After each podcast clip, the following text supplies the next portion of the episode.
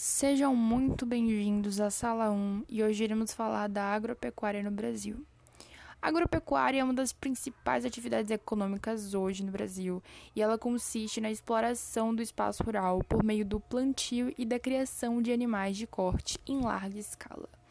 Ela é uma das principais áreas do setor primário, responsável pela produção de bens de consumo e também é responsável pela produção de matérias-primas. No Brasil, existem diferentes tipos de produção agrícola, como a agricultura de subsistência, agricultura familiar, agricultura orgânica, agricultura comercial e a permacultura. A atividade agropecuária é de grande importância.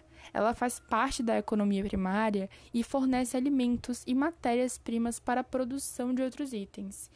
E as circunstâncias de clima e de solo brasileiro são perfeitas para esse setor, que tem grande participação no PIB nacional. Porém, eu finalizo com um questionamento. A utilização na agricultura entra em debate. Esse setor gasta mais água do que deveria ou seu consumo é justificado pela produção de alimentos.